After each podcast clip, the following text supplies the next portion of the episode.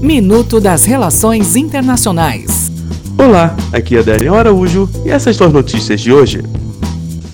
Parlamento Europeu. O ex-primeiro-ministro italiano Silvio Berlusconi foi eleito pela primeira vez para o Parlamento Europeu. Considerado pela Comissão Antimáfia do Parlamento Italiano como um dos candidatos não representáveis nas eleições europeias, o ex-premier prometeu renovar os laços da União Europeia com a Rússia. Áustria.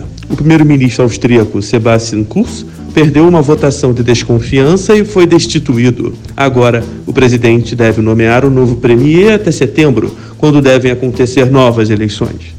Israel.